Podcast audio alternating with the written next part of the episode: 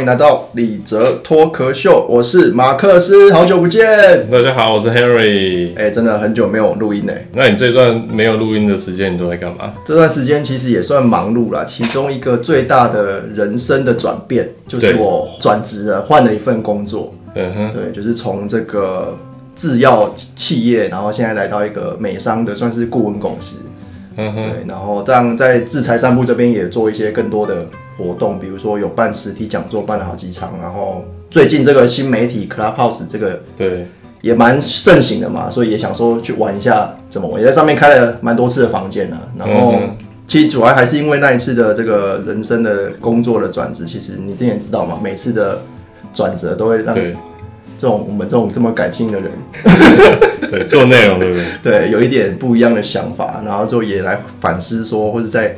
重新思考一下，那我们这个李泽脱壳秀到底做了一季也蛮十几集也蛮多的。对。那呃那时候也是去访问很多创业家嘛，对啊，那就会思考说我们再这样录下去是是正确的吗？还是其实要不要再修正一下，换个方向，然后去获得一些什么？然后那时候就觉得说，哎，其实我们或许可以采比较主题性学习的方式，我们来定一个。比如说一季，然后就十几集，然后这一季就单单纯去讨论一些特定的主题。对对，那在我们学习上也比较，我或许我们的听众也会比较跟着我们一起成长的感觉。对，主要是比较有延续性啊，然后可以讲比较深入的一些议题啊。那你呢？这段时间在忙什么？其实我们在上一季最后一次跟 Marine 录完 Podcast 之后，因为刚好我在经营的法律新干线。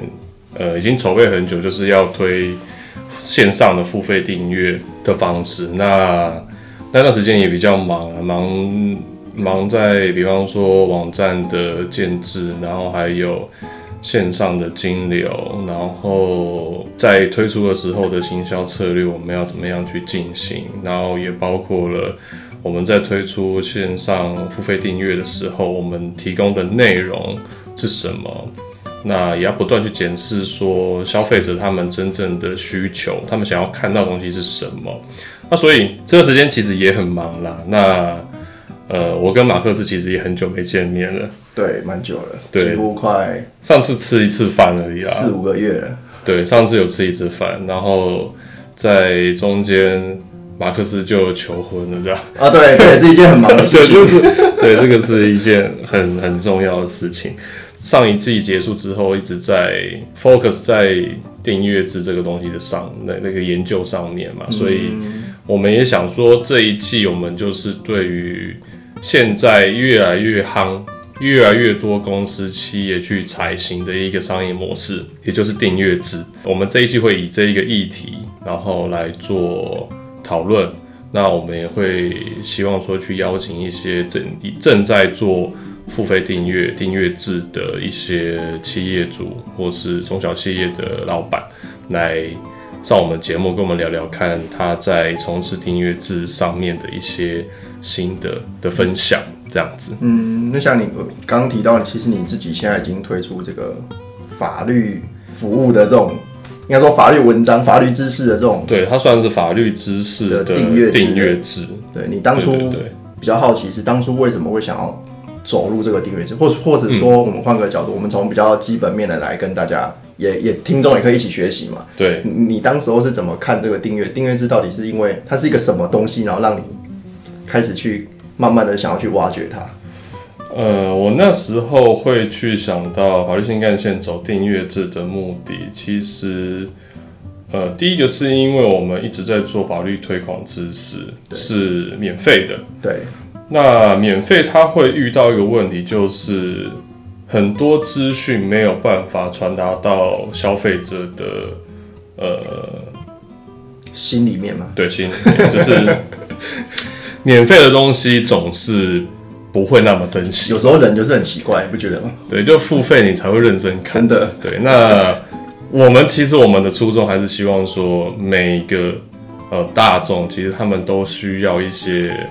法律知识，那这个法律知识其实他们有很大的作用，可以去帮助你在生活上去避免一些呃风险的产生。那或者是说风险产生的时候，你会知道怎么样去解决，会比较有一个方向。对，这才是我们的最终的目的。那订阅制，呃，它的这个商业模式的目的，其实也是第一个能够去解决消费者持续性的需求，那这个是很重要的。那我回到我们刚才那个，我们原本都是做免费的法律知识推广嘛，那因为其实法律知识它有很多种。它可以分成，比方说时事上面的法律的分析，那再来就是很基础的法学概念好的分享。其实我发现，因为我们在经营这这两年的期间，我发现其实很多民众他们都想要学法律的基础理论的这个东西。了解。因为他们光看分析，光看呃一般的法律介绍评论这样，对他们会。他们其实不晓得说为什么这个理论是这样子来的，了解。他们会想要去挖说这个背后的原因到底是什么，这也是我看到的一个呃一个契机，就是当然去做后面这个理论基础背景的事实的内容，它的建构上会需要更多的呃时间，然后劳力。呃，其他的一些成本啊，因为其实写作创作其实本来就是很需要时间的。对。那在实事的话，其实我们在事实上面的设定，其实就是它是已经发生的事情。那在理论的介绍的话，其实我们必须去查找资料等等的。我才决定说，既然大家想知道，这是第一点。另外就是我们可以持续的去提供这些法律知识，然后依照我们法律的呃章节它的体系。去做一个完整的介绍，然后去符合大众这样子的需求。了解，因为等于是法律其实本来就这种，因为它各个不同的类法类别，然后下面还有很多呃子子章节子结构，所以它本身就结构化是蛮齐全的。对，它的结构其实是非常细的啦，就像制裁其实也是，其实也是啊，对啊，专利商标准本来就分开。但是我还是比较好奇说，那就刚刚提到嘛，免费的大家都会。就会想要去去去看去用，付费对于消费者来说终终究是一个门槛。对，我们举个，比如说像那个最近我每次听那个 YouTube 的音乐，他一定会推荐你一个东西，你说付费 YouTube Premium，你要不要买 YouTube Premium，然后就可以有没有省去广告等等。问你要不要试用？对我每次都把 哎我会试用，然后试用完就再把它取消。呃，Anyway，我想要强调的是说，其实呃对于消费者来说，好像就是付费这个门槛就是一个很难。很难去突破突破的。那对，比如说这种平台服务提供者，尤其是要提供这种订阅制，当初怎么看这件事情？呃，在付费与免费之间，它吸引消费者的诱因要非常的强烈。呃，就是消费者他必须要具备一定的目的性。嗯。比方说像 Netflix 好了。他们也是很有名的一个推订阅制商业模式的一间公司。其实它就是利用民众喜欢看片，不用还片，嗯，然后它可以提供多样的选择，及时的选择，然后吸引你去订阅。那如果说像一般说啊，我找我找个美剧、日剧或台剧，哦，它没有在同一个平台上面，有变成说我要在不同的平台上面去寻找。对。其实现在很多像这种呃做内容产业，不管是电影或是音乐，其实他们在保护自己的 IP 上面，其实是越来越越越着重了吧？呃，市场上其实你很难去找到盗版的东西，还是有，但是是比较困难，门槛相对提高的。那这也是 Netflix 它现在能够呃让它的订户、它的会员这么多的原因之一。了解。就是它的切入点是在于说，我可以帮你解决，你不用再去线上去找盗版的片，那你省下这些时间，那我这边有提供很大的片、很多的片，那我的收费。其实它不是很高的。其实我观察 Netflix，它我个人认为还有一个蛮重要的点是，它其实是会自制一个非常高品质的内容。它有蛮多呃原生的创作剧是只有在它平台才会出现，这个其实你去其他平台你也买享受不到。有点像刚 Henry 也一直在强调，你的内容产制还是 也是蛮重要的。对，没错。那其实现在除了在内容的订阅制上面，比方说，其实最早最早的内容订阅制应该是从报纸嘛。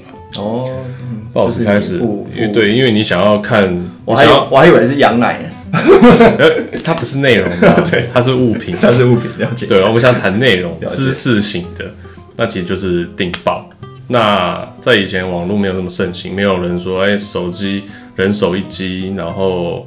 有平板电脑等等的时候，资讯落差的时代。对，那大家在呃吸取最新的知识新闻的时候，就是靠用订阅报纸的方式来来进行嘛。他们那时候其实它的变化没有那么多，但是从报纸业哦现在衰落，其实之前苹果苹果日报他们其实也有做过一阵子的线上。对线上，那你要付费订阅，加入会员付费订阅。你知道我都怎么解决这个问题吗？我就把标题复制起来，然后憋憋着也有嘛，然后就会发现自由时报、联合报都有。对，就是就被 bypass 过去。对，因为 因为因为新闻内容这个东西它很难有独占性。对，就是。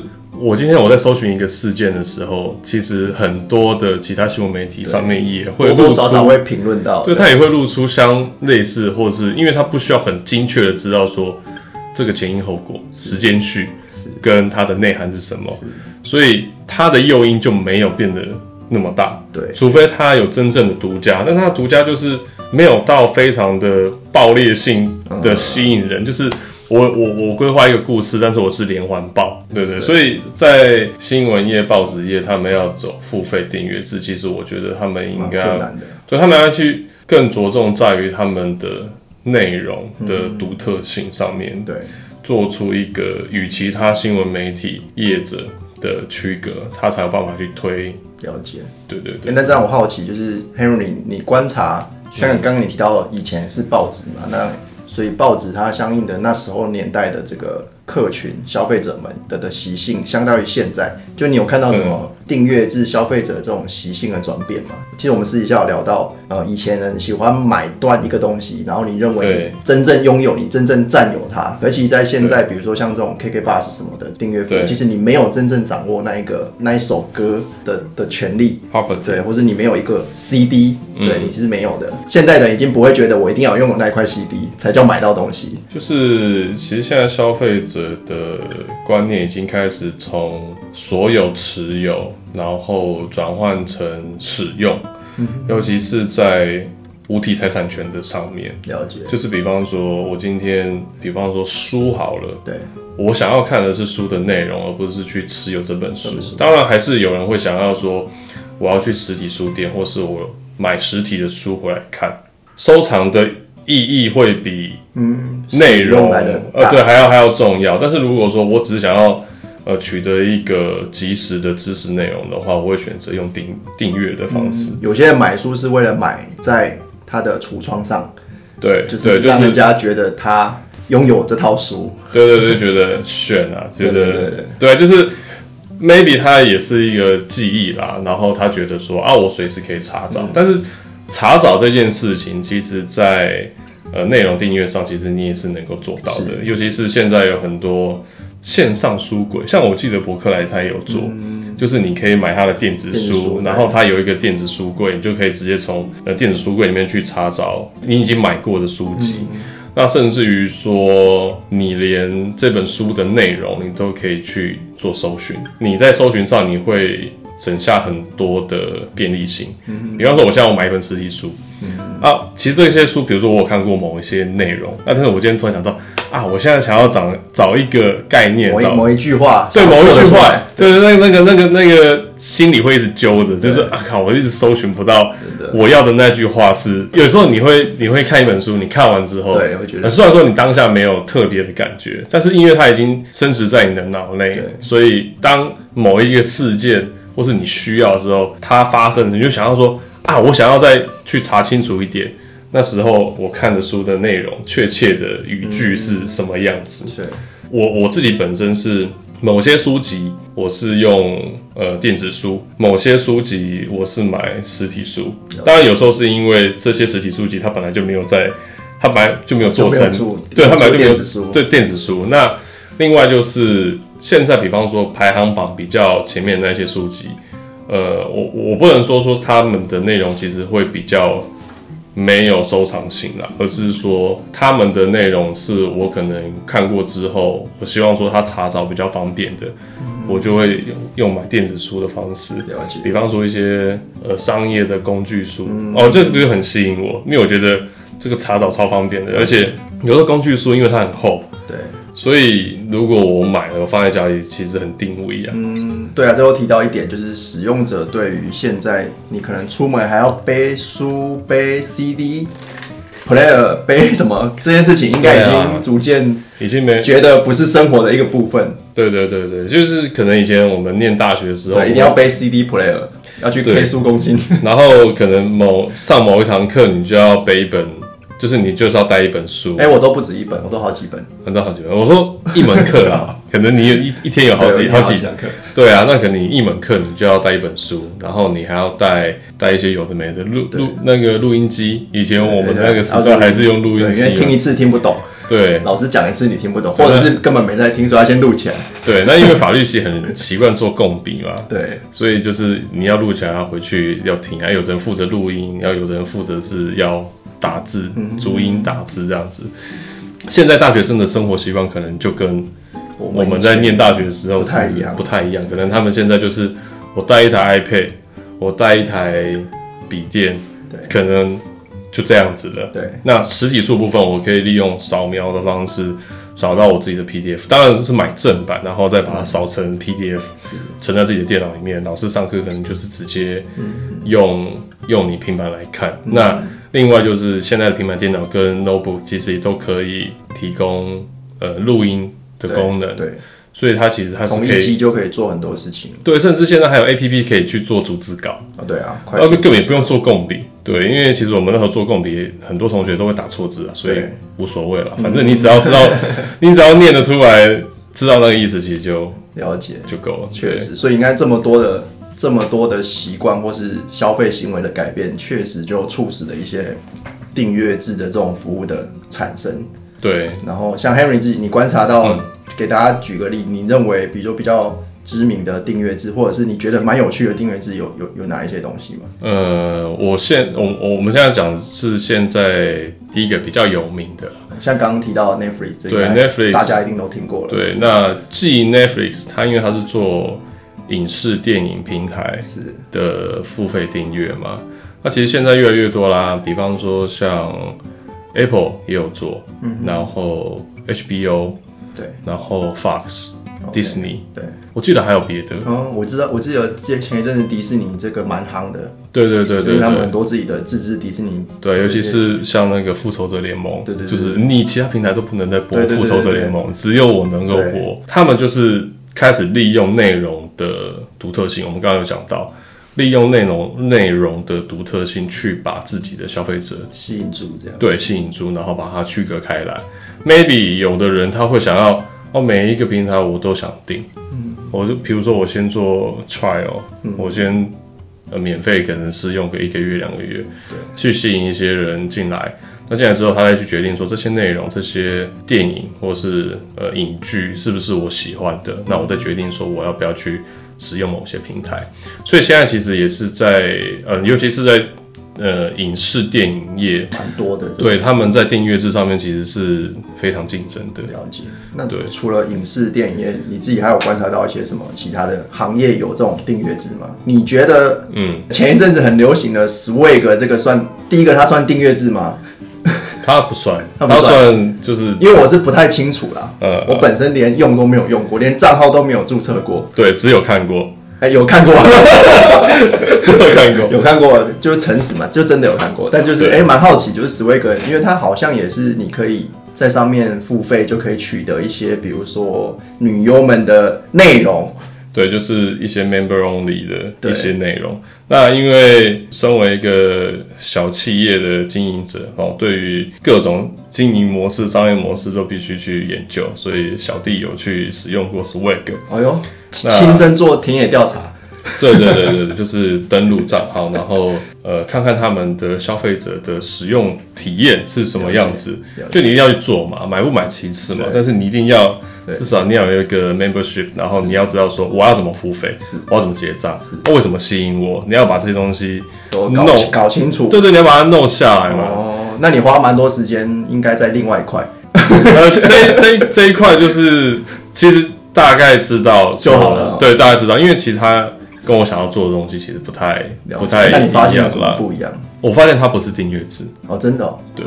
那我也在想说，为什么 Swag 不走订阅制？其实它蛮就是你知道吗？因为这种这种东西对于不管是男性或女性，他的这种性需求其实是持续的。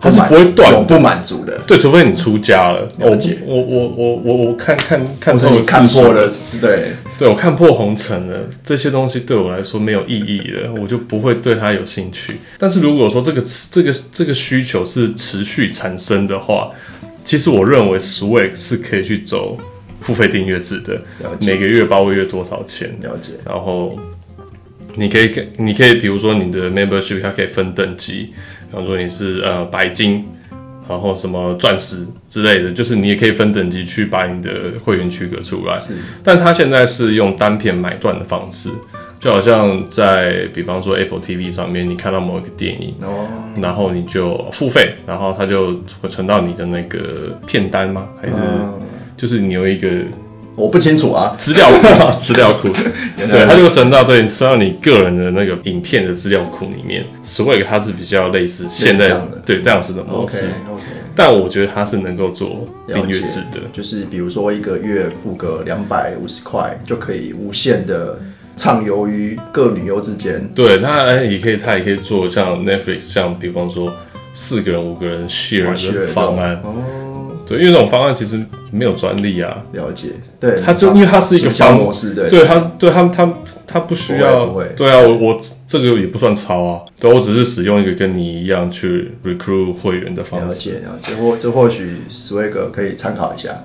对，但我觉得他们可以参考。哎，那那 Henry，你觉得啊？我们跳离这个 Swag 的话题 OK 你觉得这个顾问产业适不适合走这种？因为像像可能嗯你看我们也常在，像我在制裁产业，你在法律产业，我们这种提供专业型服务、知识型服务的，当然你已经把它诉诸为文字，这也是另外一种模式了。对我我现在比较强调是这种，哎，透过个人，然后面对面，嗯然后亲自去口述，去传达他脑海中的知识，然后给他的这个消费者们。你觉得这样的这种模式可以有机会发展成什么样的订阅制吗？还是它已经正在发生其实我我我一直认为顾问其实它本身就是订阅制？OK，呃，只是说它是年缴还是月缴。对，像我以前那种，比如说法顾，对，像法顾它就是年缴十二个月，然后一定的价格，那其实它也是订阅制。那只是说你来年愿不愿意再续约，那但是其实它这个需求是，尤其是企业啦，它是持续性的需求。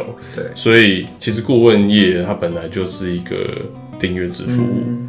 那只是说他有没有办法从线下，就是从实体，OK，走到线线上的模式，对，就是比方说，呃，针对某一些企业，相同产业的企业，我提供相同的顾问服务。嗯，那这个顾问服务可能是，比如说针对你公司的一些呃行销策略、行销的方式、行销的技巧等等，去提供一些呃固定的一些意见。对，比方说，呃，你把你的每个月你的行销成果、你的营业额，你提供给我，那我可以做 feedback，对，提供意见给你。对，比方说你下个月应该做什么样的改善等等的。嗯，那完全不用碰到面了解，你只我们就是直接针对你提供给我的资料去做回应，这样子对。这样的话，其实它它的价格会降下来。嗯，那会降下来的原因就是，其实我觉得台湾人会，呃，应该说亚洲人会比较喜欢面对面去做沟通。那主要很多是因为见面三分情嘛。对，我在跟你见面谈的时候，跟其实谈的不是事情，这是一种 feel。对，那意见重意见的内容其实是不是重点？我觉得 maybe 是，但它不是占百分之百。对，有时候只是我跟你啊，就是我们就是聊得很愉快啊，那你给我的内容其实根本就很烂，但我就说好吧，先做看看对，先做看看。但是其实我的心里其实没有这么没有这么认同。没有掰硬啊，但是就是反正都见了面的，对就对对对，那先做看看，对对对对。试看看，对，那顾问可不可以走线上化？我认为是可以啦，只是说它的模组要怎么去建立，它会是一个门槛。嗯。但如果说当你对一个某一个产业去建立一个一个一个模组出来的时候，其实它是可以做大量复制的。了解了解。不管是在法律服务，或是医疗服务，或者是实体商品商品的，比如说研发的服务等等，其实我是觉得说，这个也会减减低企业在成本上面的考量。比方说，这个东西其实算是外包嘛，嗯，算 outsourcing，所以其实它在成本上的考量其实是可以降低一些的。了解了解。所以对啊，如果把它发展成刚刚提到有一点类类似那种可以线上平台化去做到这种线上的定时的鉴检，有点鉴检的感觉，比如或者是比如说法律鉴检也好，制裁鉴检也好，对，这或许是一个方，而且我觉得在或许这一次 COVID 的 nineteen 的这种这种趋势下，或许会让这种见面三分情的有一点，有一点改变，或是改变某一些比例的人会改变。我觉得国外国外在这方面应该会改变很多，可能他们的 meeting 全部都改成线上的，对他们就比较不会有实体的 meeting，但是在台湾还是很多、啊。你看像像我自己从九月转职到现在，对，我还没有见过我国外的同事一 一个一一次面，但其实我们已经透过线上，当然就是非常 closely，而且已经觉得还是一切都非常的线上同事，对啊，一切都很很很很好，所以我觉得或许真的就是这这种观念，见面三分情，如果可以有一点转变的话，会让更多的这种不管是订阅制的服务或是其他服务，都会更多的可能出现。对，没对错，这这对于顾问，哎，应该说对于这种我们 consultant 来说，对，你也比较有更多的时间可以 free 出来。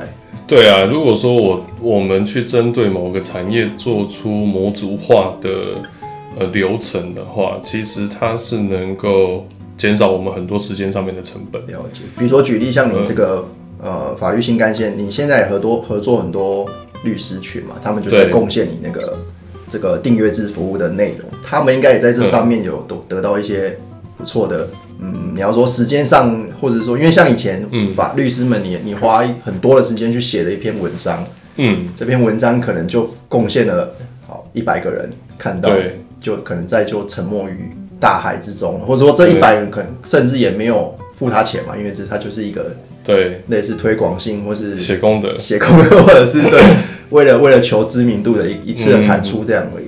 对，那其实现在法律新干线在付费的内容的服务，其实是由我们几个创办人所写的。了解了解，那其他的合作律师其实还是他们的他们的所创造出来的内容还是着重在时事的时事的评论对 OK 时事评论上面。那订阅的部分，因为我们必须去掌握每个章节的第一个进度，第二个是内容的长度。了解那再来就是，呃，这个内容是不是真的是大众能够看得懂？嗯所以我们怕说，如果今天太多人去共同完成这一个内容的话，对它的它的水准可能会没有办法会一致参，参差不齐的。对，会没办法一致了解。那这个部分其实我们是有在思考说，因为现在其实我们推的是民法跟刑法，那将来如果在其他的法领域，比方说像很多人敲碗的是劳工方面的法律，比方说劳基法、劳动法，嗯这个部分，那我们就会希望说，哎，那是不是